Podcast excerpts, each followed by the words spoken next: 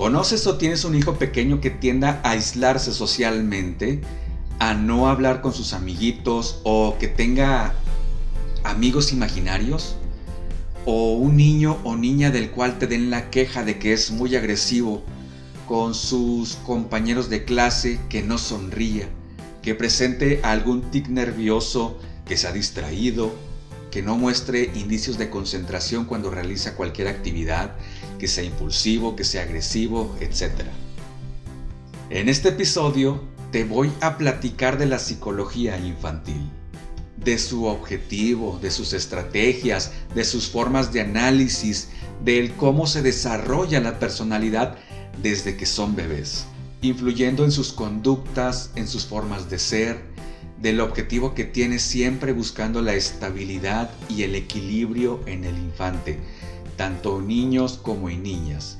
Y en este nuevo episodio donde tú y yo tengamos nuevamente la oportunidad de que aprendamos de psicología, te invito a que platiquemos de la psicología infantil y de las etapas del desarrollo.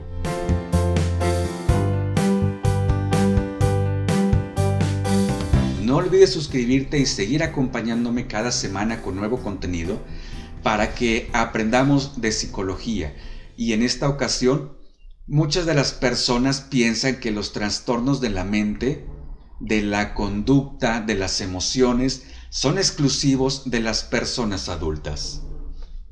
Que los niños solamente tienen dos obligaciones, jugar e ir a la escuela pero la realidad es que son igualmente o incluso más propensos a desarrollar problemas, preocupaciones o trastornos. ¿Has escuchado el dicho que dice, los niños son como esponjitas, todo absorben? Y es justamente la psicología infantil quien tiene como encargo mejorar la calidad de vida de los niños y de las niñas, analizando la manera en cómo interpretan lo que sucede a su alrededor y en cómo es que dicho contexto ambiental los afecta en su evolución y en su crecimiento. Y de pasadita, mejorar el bienestar de los padres y de las madres también porque en la gran mayoría de los casos, si no es que en todos, son los causantes de dichos trastornos o traumas en los niños. Sigmund Freud decía, y cito, es imprescindible el desarrollo de una personalidad sana para que el menor tenga satisfechas sus necesidades. Y aquí comenzamos con el primer concepto importante de la psicología infantil, desarrollo de la personalidad. Desde que el niño nace tiene esos primeros años de vida y tiene ese primer contacto con el ambiente externo fuera del vientre de su madre, y dicha interacción comienza a ejercer una influencia que va a moldear su personalidad. Freud dividió dicho desarrollo en cuatro etapas como resultado de su psicoanálisis clásico, y en la cual si el niño no logra procesarlos de manera adecuada, podría quedarse en una fijación que a la postre le desarrolle como consecuencia de esos impulsos reprimidos a algún tipo de problemática o de trastorno mental. La primera es la fase oral y es donde la boca principalmente es la zona de placer del bebé, pero también de frustración, de conflicto.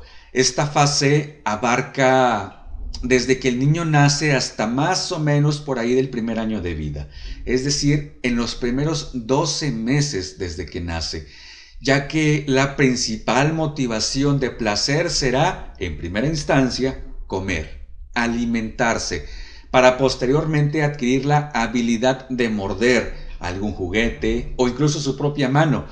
Y según Freud, una fijación en esta etapa podría provocarle al niño que desarrolle una inmadurez, dependencia, que desarrolle también una pasividad, un pesimismo, adicciones al tabaco, al alcohol, etc. La fase siguiente es la fase anal, que va del primero a los tres años más o menos de vida.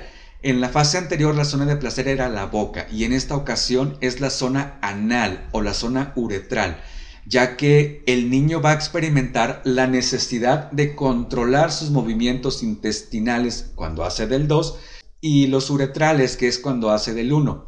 El niño aprende sobre la posesión de las cosas y de su desprendimiento, pero, pero si se da una fijación en esta fase, dará lugar a personas desorganizadas, obsesivas o tercas.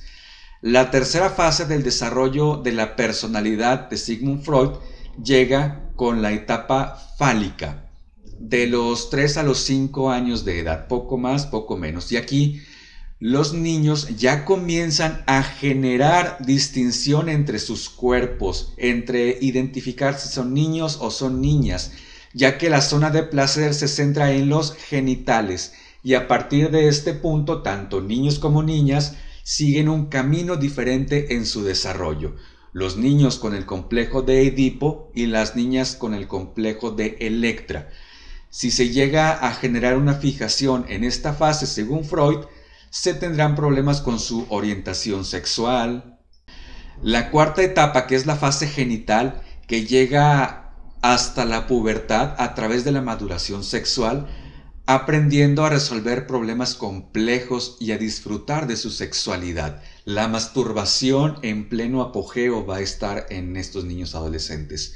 Al igual que Freud, Piaget creía que los niños pasaban por diversas etapas de acuerdo a su capacidad cognitiva, desarrollando así su intelecto, su inteligencia su capacidad para resolver problemas. La primera era el periodo sensoriomotor, que desde el nacimiento hasta los dos primeros años de vida, el niño comienza a percibir a través de sus sentidos la capacidad de interacción con los factores externos ambientales, la distinta información que llega a su mente. De los dos a los siete años en el periodo preoperacional, aprenden los niños a interactuar con las palabras, con las imágenes, pero sin un enfoque que las justifique, que les dé lógica. Desarrollan su imaginación y el lenguaje, su léxico comienza a adquirir una mayor fluidez.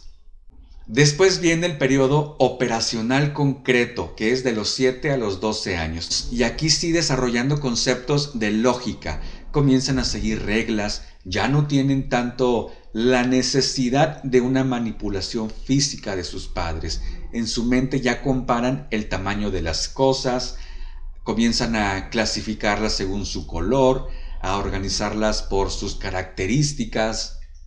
Y por último aparece el periodo operacional formal, que es a partir de los 12 años en adelante.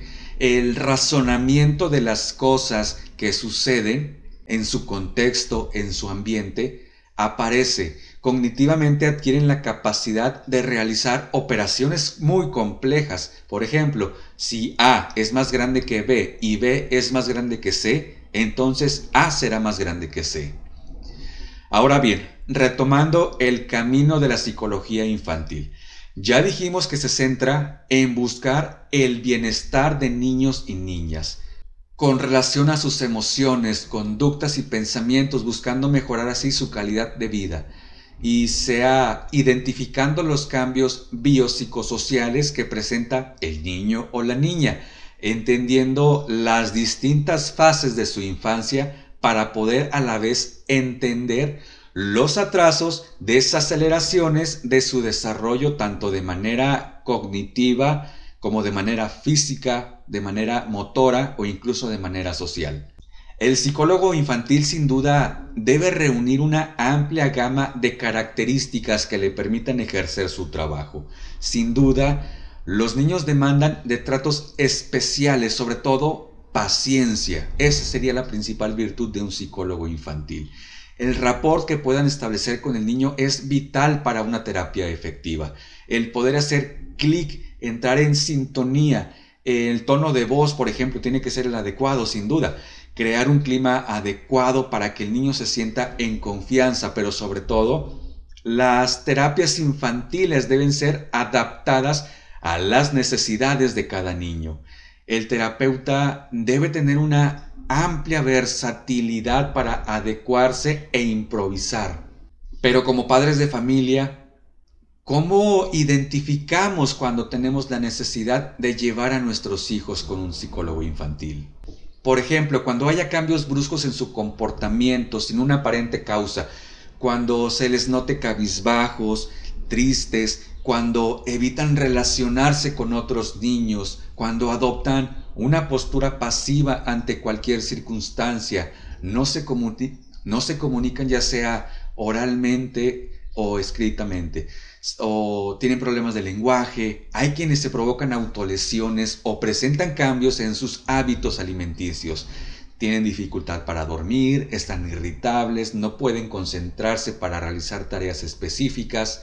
En general, cuando sospeches que algo no anda bien con ellos, es importante considerar que además del tratamiento que se tenga que brindar a los niños, es aconsejable que de forma paralela se lleve una terapia de familia.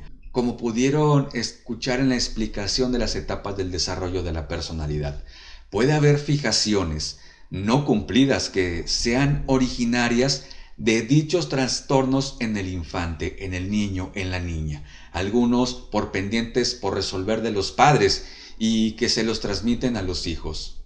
Debemos contemplar que los niños pasan por una amplia gama de emociones y lo que necesitan es un entorno de seguridad, de estabilidad, de apoyo. Por lo tanto, deben entender cuáles son esas causas de sus diferentes emociones y sentimientos. Imagínate, si a nosotros de adultos es una labor inmensamente complicada entender nuestras emociones, para los niños va a ser prácticamente una misión imposible.